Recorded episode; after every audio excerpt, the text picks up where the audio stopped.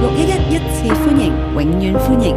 你而家收聽嘅係神土分姊享。妹早晨，弟兄姐妹早安，啊線上嘅頂姊妹早晨，线上的弟兄姐妹早我安。哋今日嚟到睇詩篇九十七篇，我们今天来看诗篇第九十七篇。我哋發覺咧呢首詩其實冇任何啲小字嘅標題㗎，我们看见这篇诗篇没有任何小字的标题，即係話冇交代佢嘅背景。意思就是没有交代它的背景。但係咧九十七篇咧同九十六篇咧係啊好多地方呼應㗎，但九十七篇与九十六篇有许多地方呼应，啊咁然後一路去到九十九、一百篇咧都係講緊對耶和華嘅歌頌。然后一直到九十九跟一百呢，都是讲到对耶和华的歌颂。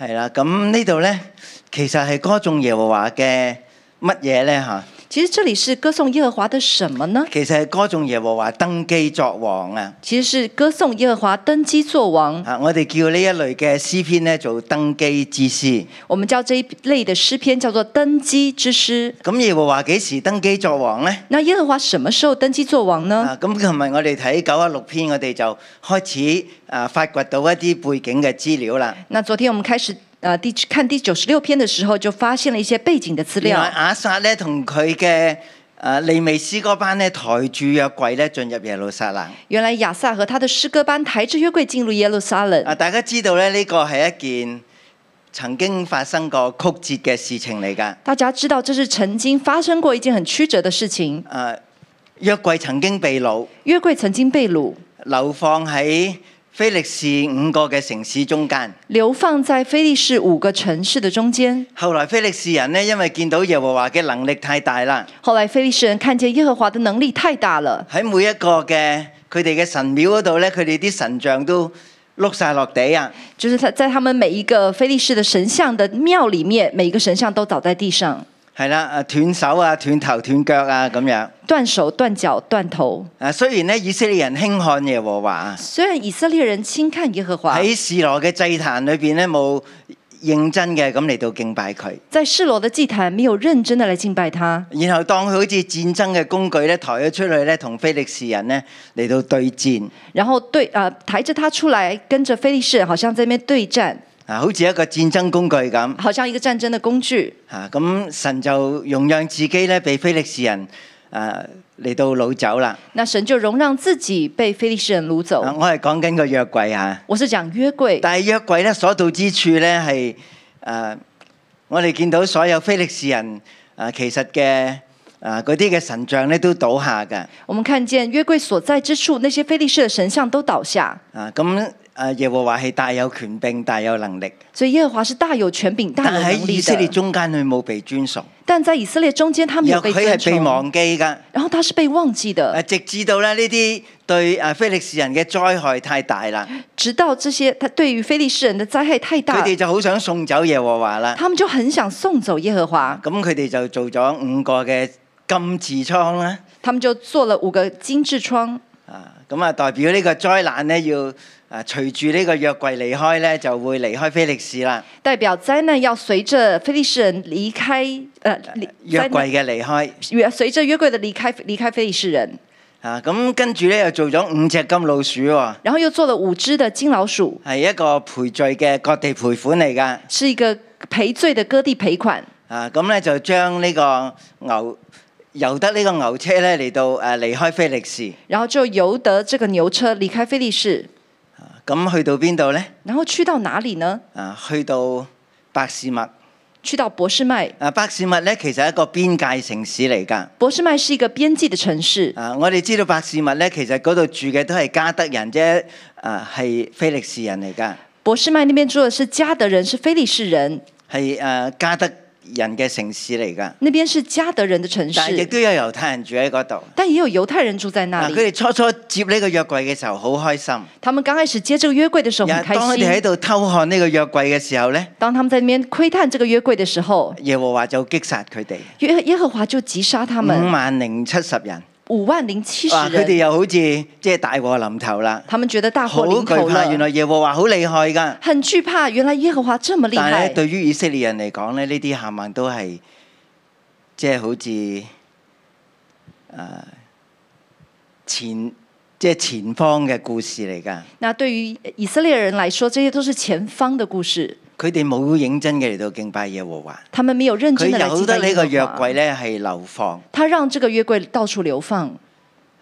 咁後來大衛聽到呢個消息咧，后来大卫听见了这个消佢就息，要迎接呢個約櫃咧翻去耶路撒冷啦，他就要迎接这个约柜回来耶路撒冷，就從伯示麥咧就誒帶佢翻嚟耶路撒冷啦。从博斯麦将他带回耶路撒冷。點知喺路上邊咧，嗰兩個伸手要扶持約櫃嘅利未人咧就俾耶和華擊殺啦。怎么知道在路上呢？两个这个要扶约柜的这些立位人就被神击杀了。啊大家仲記得呢個故事嘛？大家还记得这个故事啊，吗？其中一個嘅原因就係佢仍然都要讓耶和華嚟到坐牛車嚟到翻去咧以色列人嘅境地，其中一个原因就是他们仍然讓耶和華坐牛車來回到但以係色耶列和華人的境從來冇地。坐過車嘅，大家知唔知道啊但？耶和華從來都沒有坐過車的，大家知道嗎？喺菲力士人咧，好似抬轎咁嚟到將佢抬翻嚟噶嘛，非利士人是抬轿這樣子把他抬回來的，好似耶和華好被動啊！好像耶和華是很被嗱，你點動。樣擺佈我都得㗎啦，你怎麼樣擺布你我想都點可樣做以，就點做啦你。想怎麼做就怎麼做。但係其實耶和華唔係個咁嘅神，但耶和華其實不是這樣的神。摩西有律法講明約櫃係點樣抬㗎，摩西有律法講明約櫃要怎麼樣抬，佢唔係坐車㗎。他不是坐車子的。菲力士人唔知道。非利士人他不知道，佢就用牛車咧嚟到將呢個約櫃運翻嚟，他就用牛車把約櫃運回來。但係咧以色列人竟然咧都用同樣嘅方法咧，神就非常之唔高興啦。那以色列人竟然用同樣的方法，所以神就很不高啊興。其實喺整個嘅過程裏邊，我哋就見到耶和華好似失去咗喺以色列作王呢一種咁樣樣嘅被尊重啦，失整去個咗呢一種嘅權柄啦，好像耶和华就失去了这个作王被尊重啊，还有失去这个权柄，好似以色列人咧唔理睬佢啊，好像以色列人不理他，忽略佢啊，忽略了他，輕看佢啊，轻看了他，輕視佢啊。轻视但了係整他。個回歸嘅過程咧，在整个回归的过耶程，和華都顯出佢嘅能力。耶和华都显出菲力他士的能諸力。神喺佢面前跪拜，非利士诸神在他面前跪拜，嗰啲輕看佢、輕忽佢嘅嗰啲嘅利未人呢，俾耶和華擊殺，这些轻看他、轻呼他的利未人被神击杀，就喺路上邊，就在路上，然後就停咗喺基列耶林呢一段長嘅日子啦，然后就停在基列耶林一个长的日子，直至到大衛讀到摩西嘅律法，直到大卫读到摩西的律法，佢知道呢要利未人呢嚟到抬約櫃。他知道要由利未人来抬约咁我柜。哋就嚟到琴日嘅詩篇第九十六篇啊，所以就来到昨天我们所读的耶诗和华篇要九十作六王篇了，耶和华要做佢要王啊了，回歸耶路撒冷他要啦。回归耶路撒阿冷。撒你帶住我哋嘅會眾一齊嘅嚟到歡呼歌唱拍手啦！亚撒，你带着我们的会众一起来欢呼、歌唱、拍手。啊，咁我哋就嚟到琴日詩篇九啊六篇啦，我们就来到昨天诗篇九十六啊篇、第十節啦。第十节，人要喺列邦中要說耶和華作王，人要在列邦中说耶和华作王其，實耶和華恢復喺以色列作王，其实是耶和华恢复在以色列作王。佢被輕忽咗太耐啦。他被轻忽了太久。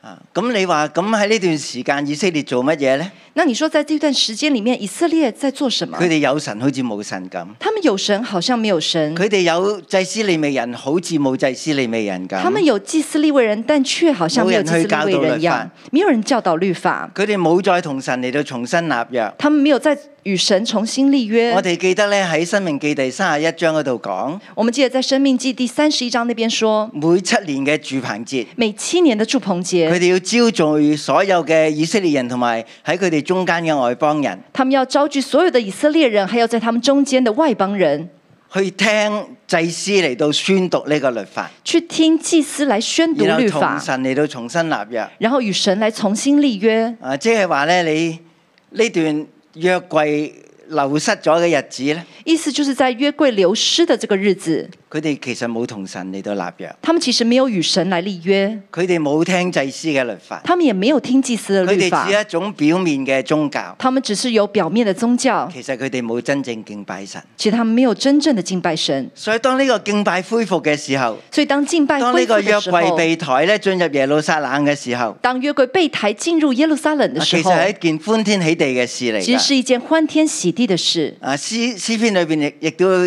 啊嚟到講，诗篇里面也说，外邦人要說耶和華作王，外邦人要说耶和即华係作所有王，曾經欺壓猶大嘅非利士人，佢哋都要嚟到承認耶和華喺以色列中間作王。就是所有曾经欺负犹大的这些非利士人，他们都要说耶稣在犹大作王，喺耶和華作耶王，耶和华作王，耶和華作王啦。耶和华作王了。啊以色列過去嗰啲誒灰暗嘅歷史要抹乾淨啦，以色列过去灰暗的历史要抹干净了，唔再受欺壓啦。不再受欺压。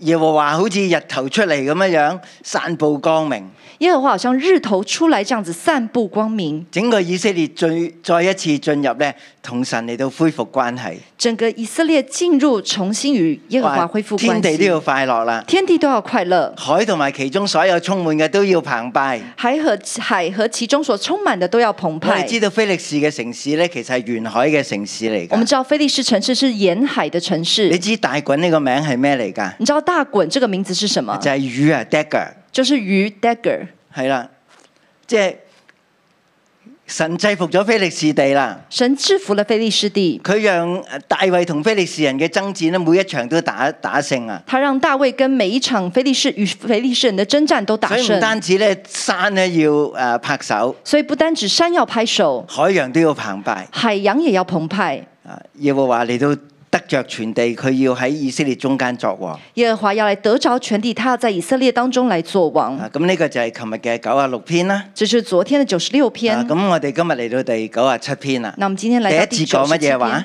第一节讲什么？講乜嘢啊？讲什么即？係耶和華作王啊！就是耶和华作王。啊！呢啲祭司利未人抬約櫃嘅，啊誒做詩歌班嘅，佢第一樣嘢要宣告就係耶和華今日作王了。这些祭司立位人，还有这些歌唱的祭司，他们就要宣告耶和华作王了，今日作王了，今天作王了以。色列恢復耶和華嘅王權啊！以色列恢复耶和华的王耶权。和華再一次願意喺以色列中間嚟到作王，耶和华再一次愿意在以色列当中来做王，呢個係一個恢復嘅歷史，这是一个恢复的喺历耶和華史，重新登基嘅歷史，是耶和华重新登基的因历為史。約櫃翻到去耶路撒冷啦，因为约柜回到了耶路撒冷，耶和華不再被忘記啦，耶和華不再被忘记，不再被輕視啦不。再被轻视，不再咧隨意嘅讓嗰啲人嚟到觀看或者隨意嘅嚟到觸摸不再让人随意的观看、随意的触摸。佢作王，他做王，耶路撒冷就得着安定啦。耶路撒冷就得着安啊定。咁喺呢首嘅詩篇咧，第八節就係講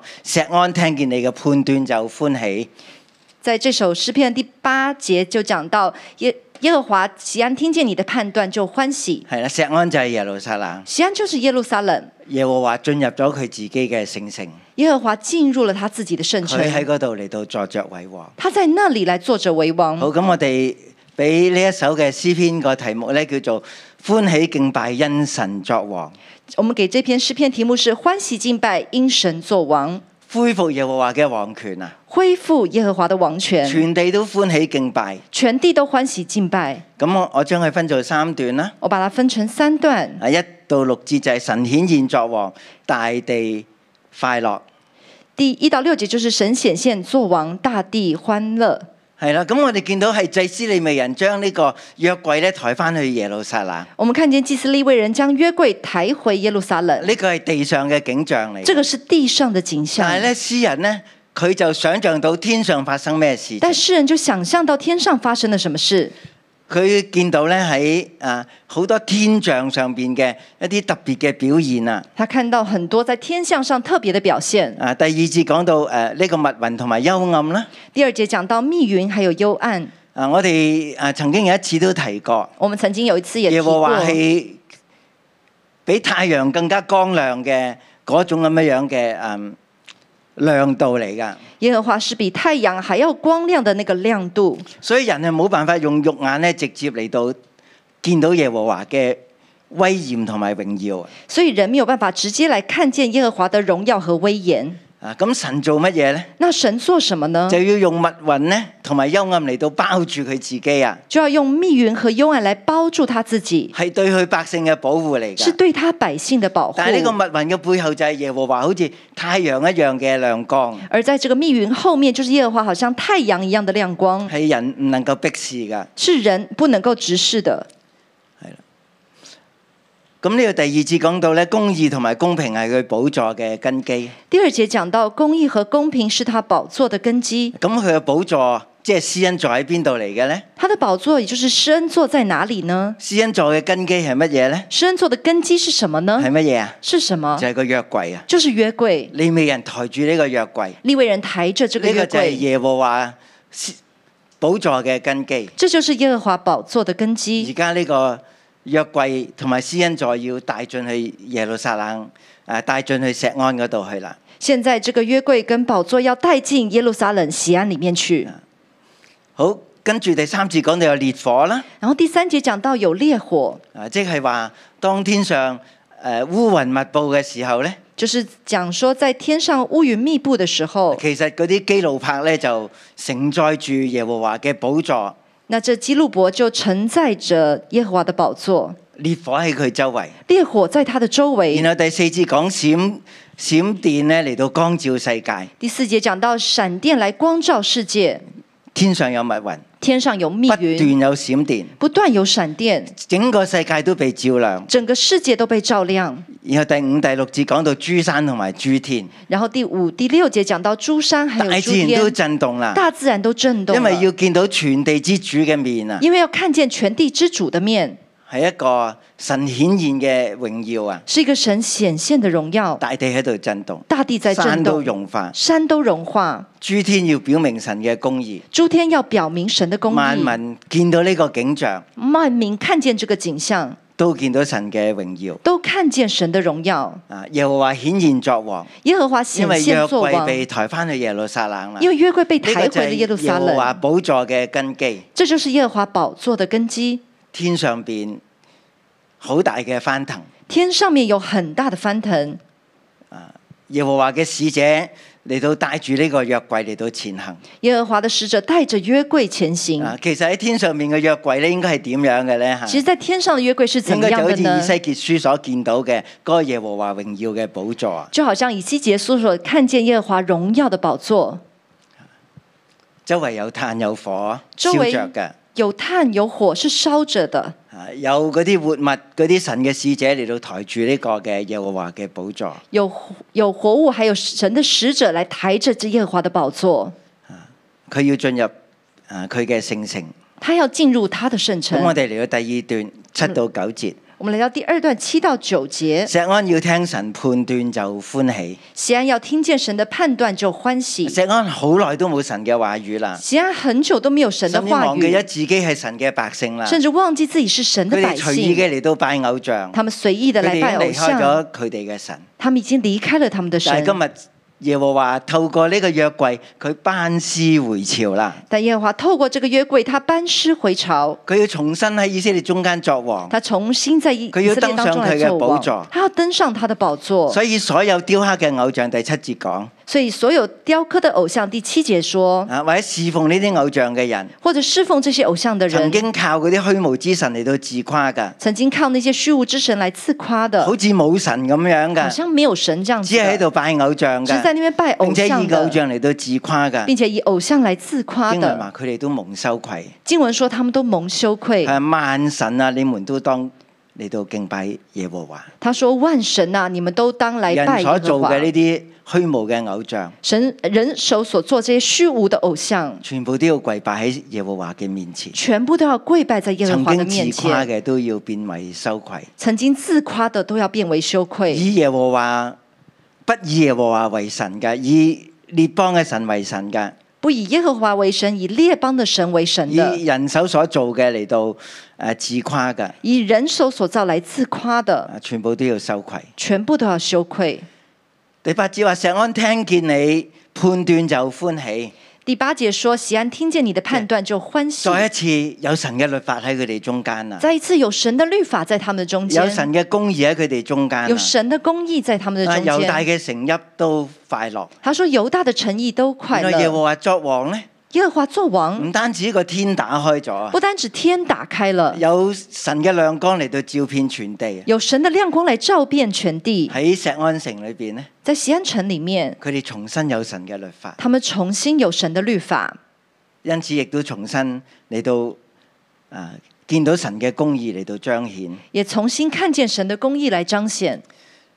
第九節耶和華你係至高嘅，第九节，耶和華你是至高的，你你超乎全地。超乎全地。人咧曾經被誒、呃曾經咧去敬拜呢啲非利士嘅諸神，誒、啊人曾經敬拜非利士的諸神，以為佢哋係打贏以色列嘅，誒、以為他們是打贏以色列的，認為佢哋有財富嘅，以為他們有財富呃有的，權能嘅。有全能的。但係而家我哋見到只有耶和華，但我們現在看見只有耶和佢華先至係神，他才是神，佢係超乎全地嘅神，他是超乎全地的佢係神。遠超萬神之他是上。远超萬神所之以當上。耶和華作王咧，所以当耶和華作最有福王，嘅係乜嘢咧？最有福的是就係什首麼？先係佢自己嘅百姓，就是首先是他自己的百姓就，喺耶路撒冷嘅京城。就是在耶路撒冷就的係京喺石城，安嚟到聽呢個耶和華律法嘅誒嗰啲嘅人。就是在西安听耶和華律法的这些人。好，啊第三段十到十二節。第三段十到十二节，啊咁再進一步嚟到講呢啲聽律法嘅人係啲咩人呢？就再进一步讲说这些听律法的人是什麼樣的人。啊，我俾個題目叫做義人靠耶和華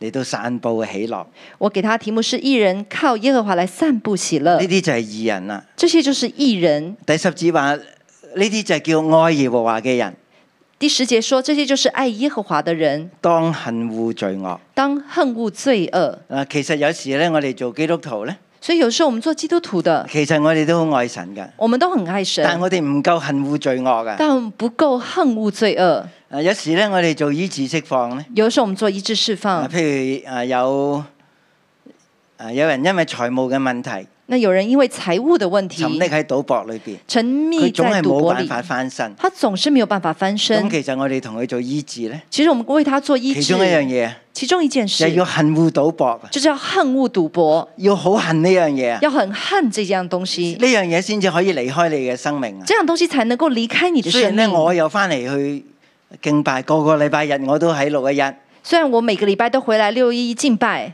但係咧我好喜歡賭博，但我很喜欢赌我冇博，真係恨惡罪惡啊。我没有真的恨恶罪恶，啊咁所以我就沉溺咗喺呢啲耶耶和華法怒嘅呢啲嘅行為嗰度啊！我就沉迷在这些惹耶和华发怒的地方。我冇恨惡情慾啊！我没有恨恶情欲，我冇恨惡各樣叫我沉溺嘅事情啊嗯我！没有恨恶那些各样叫我沉迷的事情，所以我唔係真正嚟到愛神嘅人所以我不是真正来爱神的人。啊！邊啲叫真正愛愛耶和華嘅呢？哪些是真正叫爱耶和华的呢？就係、要痛恨罪惡。就是要痛恨罪恶。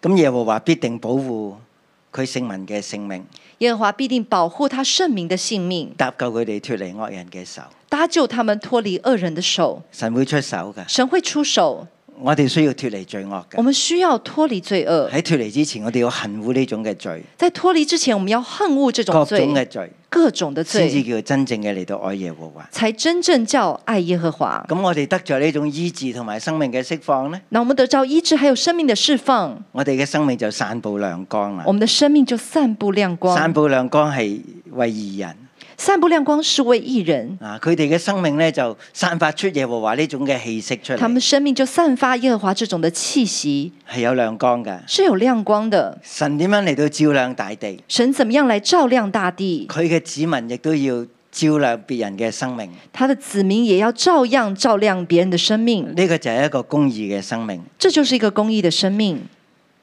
啊！預備喜樂是為正直人，预备喜乐是为正直人，正直人生活喺神嘅話語當中，正直人生活在神的话语当中，充滿喜樂。充满喜我乐記。得我有個門徒咧，佢初初翻嚟六一一嘅時候，佢係喜樂唔到噶。我哦有一个门徒，他刚来到六一的时候，他是喜乐不起来的。見到人咁開心喺度敬拜看见人家这么開心的在敬拜，啊，但係佢自己裏邊好多嘅憂愁，啊但他里面有很多的憂愁，俾財務咧嘅事情壓制得好緊要。被財務的事情壓制啊得很有要夫妻緊。關係又喺一種嘅張力嘅狀態，夫妻關係也在一個張力的里面。啊都要奉獻嘅時候，到奉獻的時候，咁佢就問神：他就問咁唔神通你解決得到我嘅財務呢？難道你可以解決我的財務啊嗎？但係當當佢今日嚟到生命扭轉咧，當他今天生命扭轉了，佢係一個散佈光明嘅人，他是一個散布光明的人，佢係為別人嚟到預備喜樂嘅路嘅人，他是為別人預備喜樂的路佢的生命嘅人，見證係幫好多嘅人。他生命的見證幫了很多人。啊所以六一一係一間喜樂嘅教會，所以六一是一間喜樂的教喺會，喜樂當中嚟到敬拜嘅教會。在喜樂當中來敬拜的咁喜教樂係一會。種嘅感染力㗎。喜樂是一種感染力。你嚟到呢度敬拜呢？你來到這裡敬可能拜，初初嚟嘅時候都心事重重㗎，可能剛來的時候你心事重但係當你哎重，即係進入咗敬拜咧，但當你進入了你敬就發拜覺，所有嘅受苦都要離開。你就發現所有的愁苦都要離開。啊，我哋就係要學習去敬拜神，忘記自己；我們就是要學習敬拜神，忘記自己；敬拜神，忘記自己。敬拜神，忘記自己。你哋二人當靠耶和華歡喜，你們一人當靠耶和華歡喜，稱重佢可紀念嘅聖名。稱謝他可紀念的聖名。啊神呢，平反扭轉我哋生命嗰啲啊，我哋啊曾經被壓制嘅地方。神平反扭轉我們的生命，那些曾經被壓制的地方，啊喺呢個過程裏邊，我哋拜唔同嘅偶像，在那個過程裡面，我們拜不同的偶像，嗰啲錯嘅安全感。那些錯誤的安全感，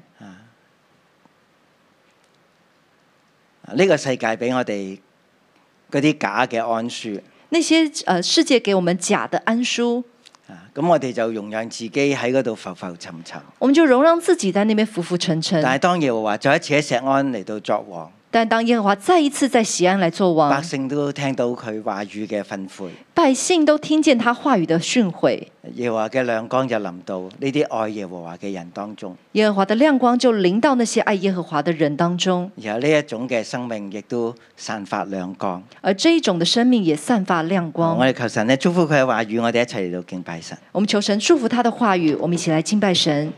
哈利路亚！让我们一起来到神的面前，万神之神，我们一起要来赞美，一起来敬拜，赞美我们的神。愿天欢喜，愿地快乐，愿海中其中的都澎湃，来赞美妹。愿天欢喜，愿地快乐，愿海和其中充满的澎湃。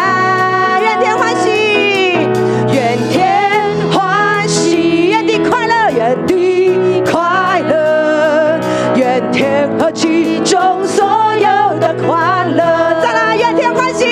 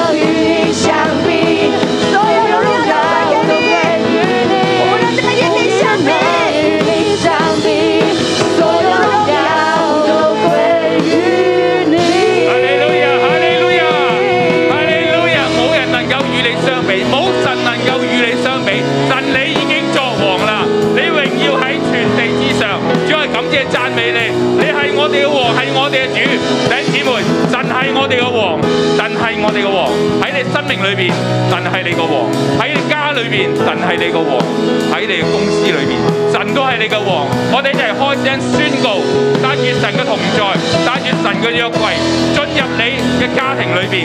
我哋宣告喺神嘅裏，神喺我嘅家庭作王，喺我任何一個地方作王。我開聲嘅禱告，我宣告，當我宣告嘅時候，神嘅王權就進到嗰度。所以我開聲宣告，無論你諗到邊個地方，你你去過嘅邊個地方，神喺嗰度作王，喺嗰度嗰度掌權。我開聲嘅宣告，我讚美我哋嘅神，哈利路亞，哈利路亞，神你係我哋嘅神，神啊你係我哋嘅王，主啊你係我家庭嘅王，主啊感謝讚美，神啊你與我哋同在，神你嘅恩惠係我哋。我们赞美你，我们敬拜你，我们高举你的名，哈利路亚，耶和华神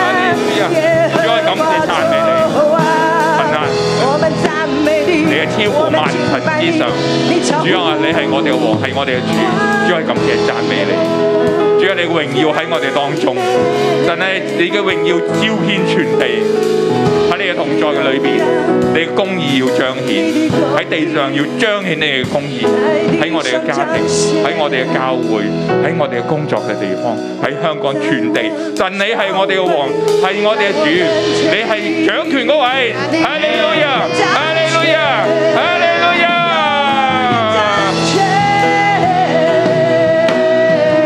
主啊，多謝你作王。主啊，因為耶和華你作王嘅時候，主啊，讓一切喺全地當中仍然雕刻偶像、靠虛無之神自誇的，都蒙羞愧。主啊，我哋多謝你，因為今日你招聚我哋每一個人進入神你嘅家，進入神你嘅殿當中。主啊，我哋每一個都係神嘅代表。但係主啊我哋不得不承認，全地仍然有侍奉偶像嘅，亦全地仍然有靠自自己去自誇，都有蒙羞，以致我哋每一個屬神嘅人，我哋都喺蒙羞當中，我哋都喺困苦當中，好唔好？弟兄姊妹，我哋而家兩個兩個可以彼此分享，可能喺你工作當中，因着仍然有未信嘅人。或者可能因着喺你嘅家庭當中，仍然有未信主嘅人，喺當中你仍然經歷有好多嘅艱難，有好多嘅痛苦。我哋兩個兩個可以彼此分享，無論喺你工作、喺你家庭，甚至乎你所接觸到當中，仍然覺得你好辛苦、你好痛苦嘅部分。當我哋彼此分享完一分享完之後，二可以同樣去分享。接落嚟，當我哋再分享過後，我哋為對方去宣告，因耶和華作王，我哋一切嘅羞愧都要除去。咁我哋可以花一啲時間，兩個兩個彼此去分享，並且我哋向對方宣告，因耶和華作王，你嘅羞愧、你嘅蒙羞都要被除去。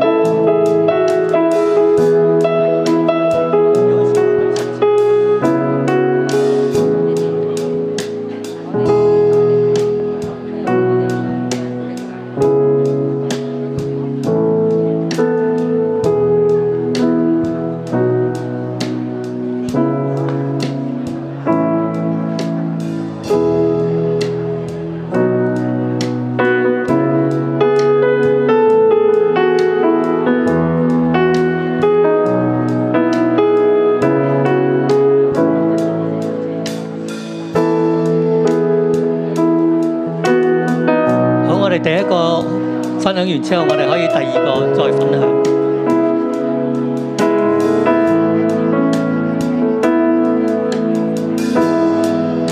我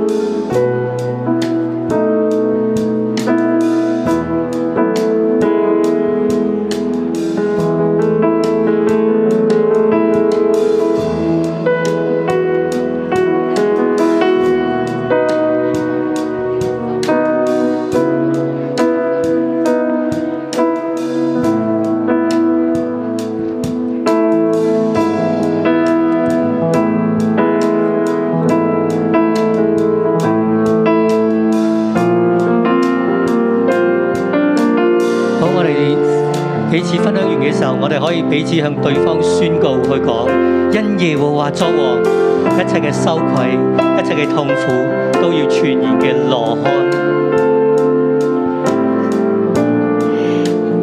耶穌咧，我哋喺你面前咧，去再一次咧去承認咧，耶和華你作王，耶和華咧你作王，你咧喺我哋嘅軟弱裏邊，你當我哋咧喺軟弱裏邊嘅時候，你仍然作王。神啊，我哋今日咧再一次咧將自己嘅心咧對準你，完全嘅對準你。神啊，你赦免咧我哋咧自己，或者咧我哋家族裏邊咧有雕刻偶像，仍然咧追隨咧好虛虛無嘅偶像。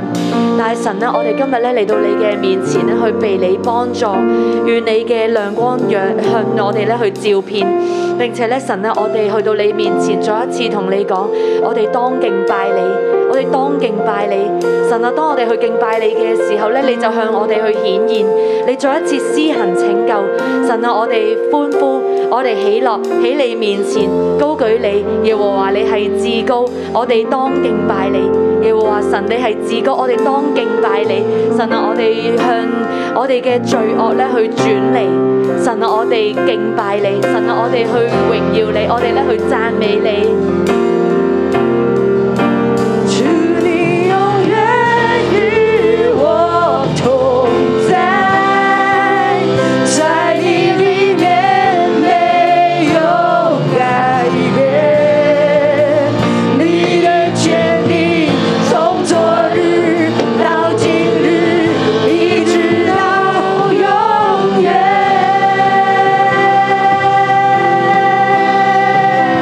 靠你丰盛应许站立，我的未来在你手中，千古磐石，全能真神，我敬拜你，祝你永远。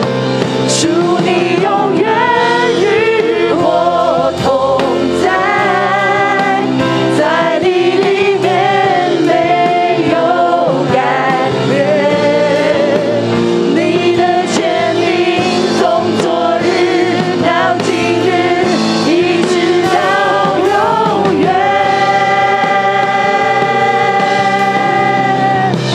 靠你风声一曲站立，我的未来在你手中，千古磐石，全能战胜，我敬拜你，我敬拜你。千古磐石，全能真神，我敬拜你。我哋一齊將掌聲歸俾我哋嘅神，佢係嗰位值得我哋信靠嘅神，佢嘅應許永遠都唔改變，佢係嗰位全能嘅神。主，我多謝你今日向我哋顯明喺聖經裏面，你話俾我哋聽，你係一個充滿住威榮嘅神，你係值得我哋去敬畏嘅主。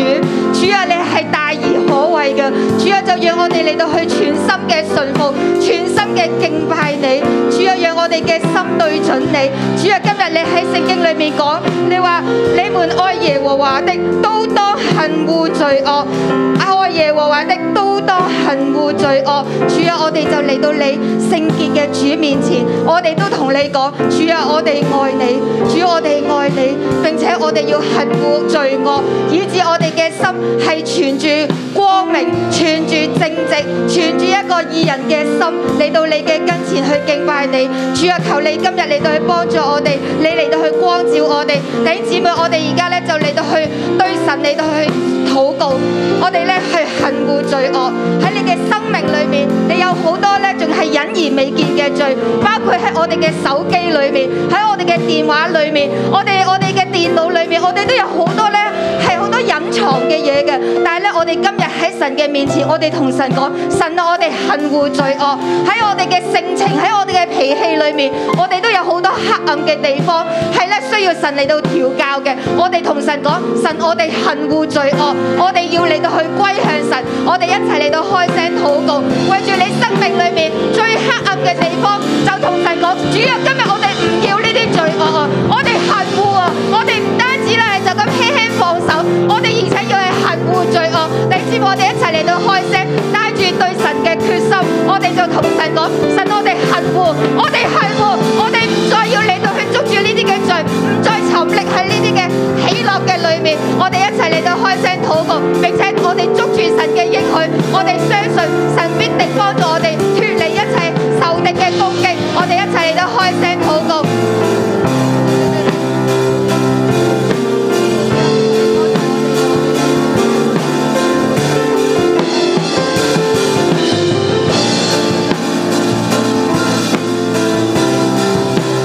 神啊，我哋喺你面前咧，去再一次對準你。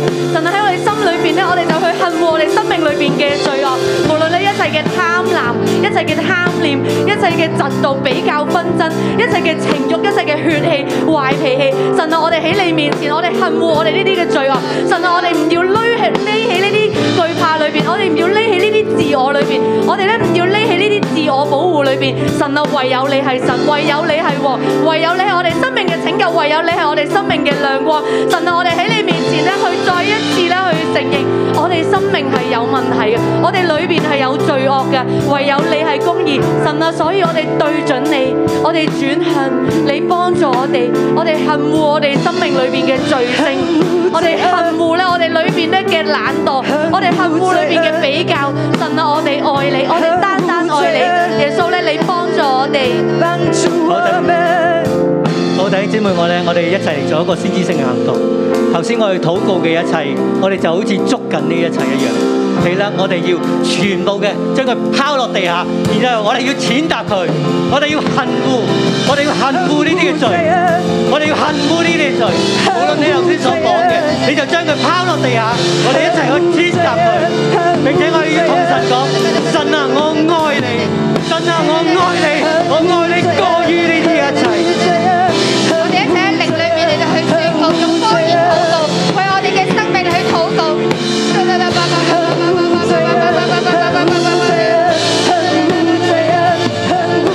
我哋喺靈裏面，你都係斷絕一切嘅關係，罪嘅關係。讓我哋嘅心單單嘅歸向神。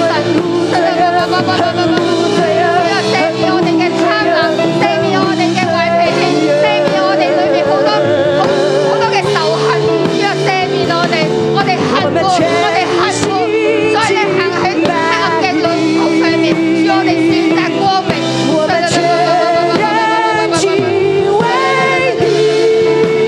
我们全心敬拜你，我们全人敬畏你，我们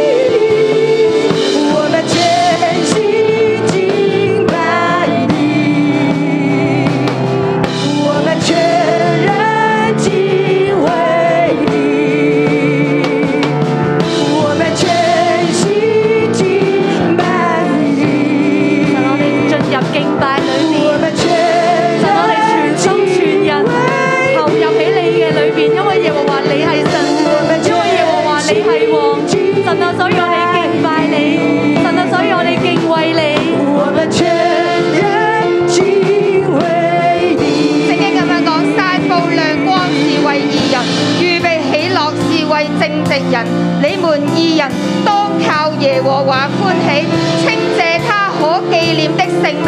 散布亮光是為義人，預備喜樂是為正直人。主啊，我哋今日嚟到去選擇你嘅亮光，我哋要散布你嘅亮光，並且我哋預備喜樂，我哋要成為你嘅義人，我哋行喺你嘅心意裏面。你只我哋一齊嚟到去揚聲去讚美我哋嘅神，讓我帶住一個喜樂嘅心，因為神今日已經去赦免我哋一切嘅罪，並且佢要讓我哋一齊同神一齊嚟到去歡喜快樂。佢已經作王，佢今日作王掌權。你知我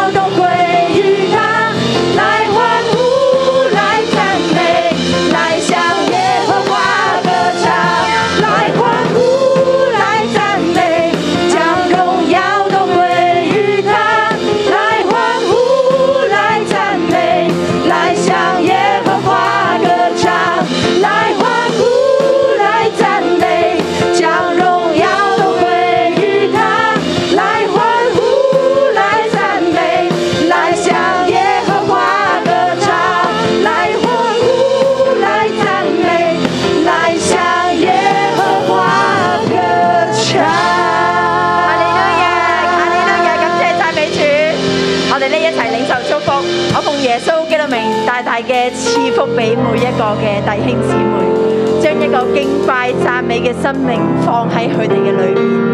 我奉耶穌名祝福神嘅亮光、神嘅喜樂喺呢一刻就要充滿喺我哋每一個人同埋我哋嘅家族裏面。主啊，你大大嘅與我哋每一個人同在，每時每刻都經歷你嘅恩典，經歷你嘅愛，經歷你嘅神蹟奇事，滿滿嘅喺我哋生命裏面。主，我哋多謝讚美你，禱告奉主名求，我哋一齊講阿咩？